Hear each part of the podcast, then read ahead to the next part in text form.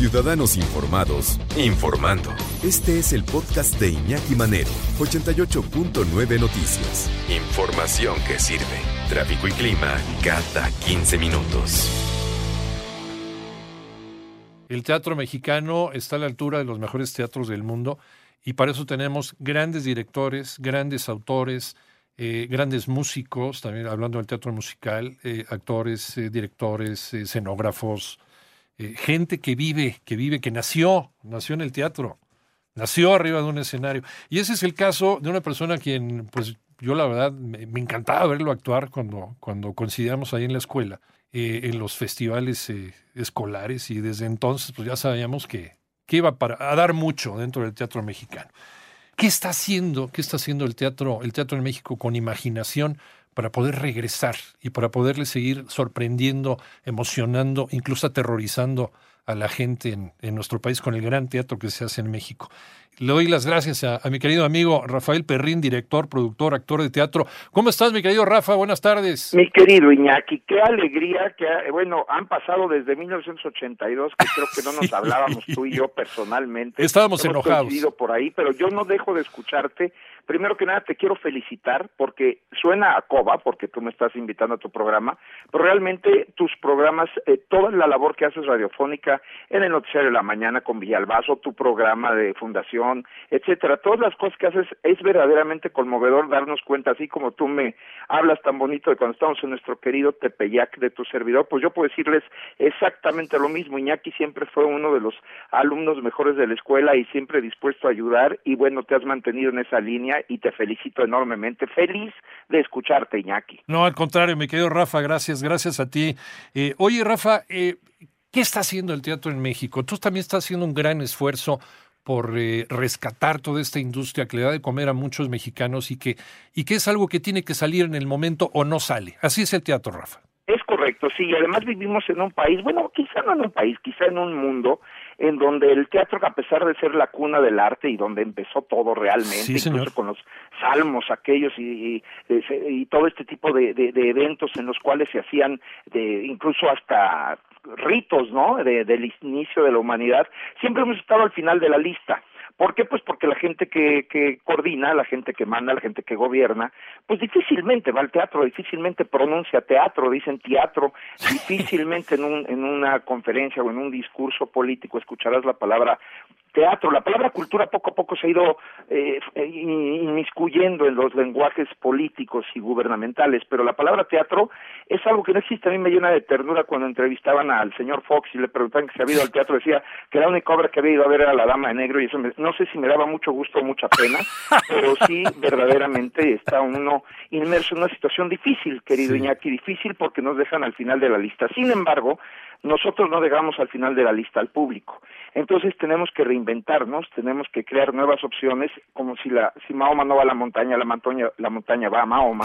Y estamos buscando diferentes formas de acercarnos y de no perder a toda esta gente que sigue extrañando el poder sentarse en un, en un teatro y por eso es que estamos inventando nuevas cosas, Iñaki. ¿Cómo qué? ¿Qué se está haciendo? Porque eh, proyectos tan grandes, tan grandes, tan extraordinarios como La Dama de Negro como, o como Esquizofrenia, que es lo que estabas presentando ahora, ahora en teatro, debe existir una manera para que sobrevivan aún a pesar de todo lo que nos resta antes de salir del bosque de esta pandemia, Rafa. Correcto, mira, hay una situación difícil. Uno adquiere los derechos de, de representación de una obra de teatro en un escenario, sí. pero ya para transmitir de manera de streaming o de manera televisiva, pues tú sabes que es otro tipo de derechos, los cuales son pues francamente incosteables para una producción de teatro de mediana a pequeña, ¿no? O sea, ah, ah. incluso los grandes productores, el señor Gou, Quirós, eh, Ocesa, todos ellos pues están tratando de ver la manera de poder eh, vía streaming, la ventaja que tengo yo con esquizofrenia, que no la tengo con la Dama de Negro, a pesar de tener una gran comunicación con Susan Hill, la autora de la Dama de Negro, ella está en las mismas situaciones que nosotros, se paró la Dama de Negro en Inglaterra, que llevaba 30 años ininterrumpidos, nosotros 26 y está en la misma situación de, de no poderla presentar de otra manera, porque acuérdate que se hizo una película con este chico Daniel Radcliffe, entonces los derechos de transmisión de, de la película o de la es imposible de, de comprarlos, ¿no? bueno, entonces con Esquizofrenia, que no es el caso, es una obra de Mauricio Pichardo que, que me hizo el favor de, de, ahora sí que es un traje a la medida, sí pudimos realizar esta adaptación, pero fíjate Iñaki que a mí, en lo personal, el teatro en streaming, que es eso de una cámara colocada en la quinta fila, en donde ves fijamente la toma y ves toda una obra y es verdaderamente aburrido visualmente. Yo, yo me oponía a hacer así esquizofrenia y entonces inventé, literalmente inventé una nueva forma que se llama Vistro, B-I-D-T-R-O, que es hacer algo que se rompa el vidrio del aparato en el que estás viendo el trabajo, ya sea tu televisión, tu pantalla, tu computadora, y poder permear este, este cristal y que tú vivas en tu casa una auténtica experiencia, en este caso esquizofrenia terrorífica, en tu propia casa, mediante efectos especiales de audio. Mandé a hacer, eh, grabamos la obra aquí en México, yo hice la edición y la mandé a Canadá, en donde se hace Game of Thrones, en esta productora, mandé todo el material, les pareció muy curiosa la idea, me hicieron toda una colorimetría y una versión especial, me la regresaron, volví a ver la obra y sentía que seguía faltando algo y era la música, un score musical de fondo, que tú sabes que todas las series y, tele, y películas tienen. Y entonces le pedí a Toño Calvo, que es mi amigo y que es un gran compositor, que me hiciera un score musical. Para no hacerte el cuento largo, hicimos una versión que no es teatro, no es cine, no es serie, pero sí es un algo diferente, que es más allá que un aparato, un espectáculo que estás viendo en una televisión y que empiezas a vivirlo directamente en tu propia casa. Y la mejor noticia es que solo vale 109 pesos verla y la puedes ver durante 24 horas las veces que quieras con las personas que tú quieras y con eso pues también de alguna manera estamos apoyando al público, que ahorita todos estamos en una situación económica apretada, para que podamos vivir esta experiencia a un precio muy razonable. O sea, es, es romper, romper esa, esa cuarta pared de la que siempre se habla, ¿no? Pero de una manera muy creativa, Rafael. Sí, fíjate que sí, incluso fíjate que está siendo vista en todo el mundo, tenemos muy buenas calificaciones del mismo Canadá, de Estados Unidos, de Colombia, de España, porque verdaderamente, además algo increíble, como Esquizofrenia es un monólogo actuada por el loco de tu amigo, es la tercera película en el mundo que es protagonizada por un solo actor. Incluso Náufrago de Tom Hanks se considera monólogo, pero no es cierto porque al principio recordemos que hay escenas en las que va en el avión y tiene comunicación. Pero, pero, pero esto también es increíble porque es una película con un solo actor.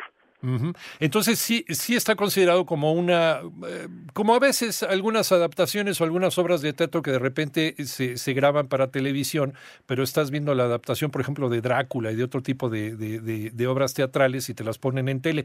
Pero sí tiene razón, muchas veces eh, la experiencia, la experiencia teatral no se traduce en la experiencia televisiva.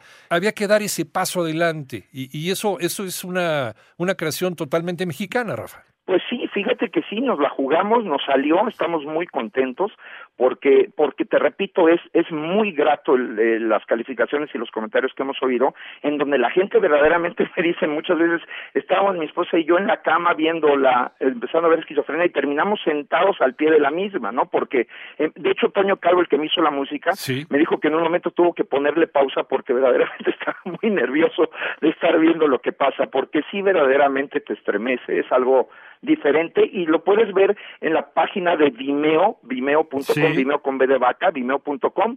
Ahí en el buscador pones esquizofrenia, sigue las instrucciones y es muy sencillo. Se paga por tarjeta de crédito, se paga por línea PayPal, vale 5 dólares, que traducido en pesos son 108 con 45 y una página completamente segura y, y vas a disfrutar de este trabajo. Y ya te dan las instrucciones para vivir la experiencia como si tuvieras el mismo teatro, eh, ahora sí que teatro en casa. El y de hecho, durante la obra, el doctor Toque, el personaje que, que interpretó ahí, te dice que te recomienda apagar las luces de tu casa en, en algunos momentos para que las imágenes que crean una hipnosis colectiva en tu, en tu casa y en tu cerebro no te puedan dañar y que te puedas quedar en ese estado permanentemente. Es muy divertido, es una, una travesura y verdaderamente la pasas muy bien agarrados de la mano. Eso sí, hay que verla con la luz apagada y de preferencia acompañada. ¿Eso se puede eh, reproducir en otro tipo de puestas en escena, Rafa? O, esto es hecho como traje a la medida nada más para esquizofrenia? No, mira, de hecho este concepto vitro ya, ya lo registré y todo a raíz de la respuesta de los canadienses que verdaderamente se volvieron locos. Y yo creo que sí, lo que sí se necesita es tener los derechos para que te den permiso de alterar un poco el, montaje para que funcione en este concepto pero por supuesto que se puede hacer. De hecho, ya tengo seis eh, preproducciones de otras cosas, de otras cosas que estamos haciendo, tres originales y tres adaptaciones porque hemos descubierto que sí funciona.